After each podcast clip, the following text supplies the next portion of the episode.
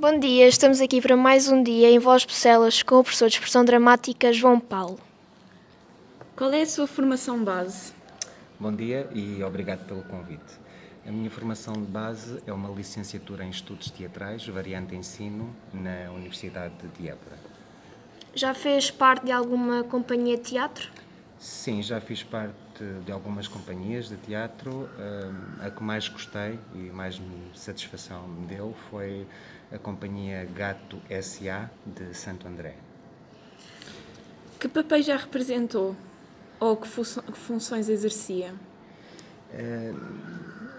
Das peças que representei, há uma que me fica na memória para sempre, que é uma peça de um autor francês chamada, a peça chama-se A Disputa, de Marivaux, e eu fazia a personagem de Azor, que era uma criança uh, que estava a descobrir o mundo, pensava que não existiam mais pessoas como eu, aliás, o termo era mesmo pessoas, uh, pensava que era o único ser humano que existia uh, na, na, Terra e de repente apercebo-me que há uma série de pessoas como eu.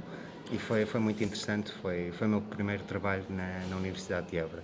Então foi o papel que mais o marcou?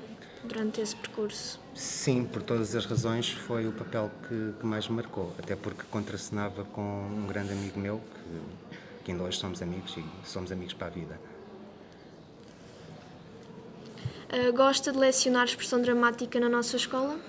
Gosto imenso de lecionar na, na vossa escola aqui em Bruxelas e, e também em Lourdes. Dá-me dá uma grande satisfação poder uh, trabalhar naquilo para o qual estudei mesmo, não é? É, é fantástico poder estudar teatro e depois poder ensinar teatro. Qual é a importância do teatro na escola ou que benefícios pode trazer aos alunos?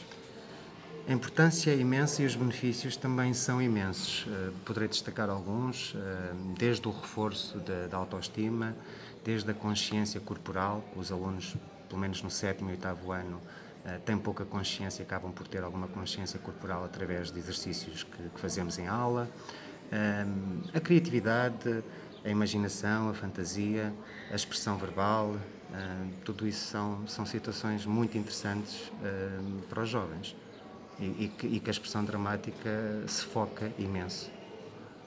Uh, sente que muda ou melhora as atitudes dos seus alunos a nível social e ou psicológico? Uh, eu penso que sim, aliás, tenho a certeza que sim, embora nem sempre a expressão dramática também não é não é só a expressão dramática que pode melhorar uma série de, de situações. Não há aqui um, a expressão dramática também não faz magia, mas que ajuda certamente, tenho a certeza que ajuda. Qual é a idade mínima que os alunos devem ter para participarem de teatro na escola ou se há uma faixa etária mais adequada para a participação em espetáculos teatrais na escola?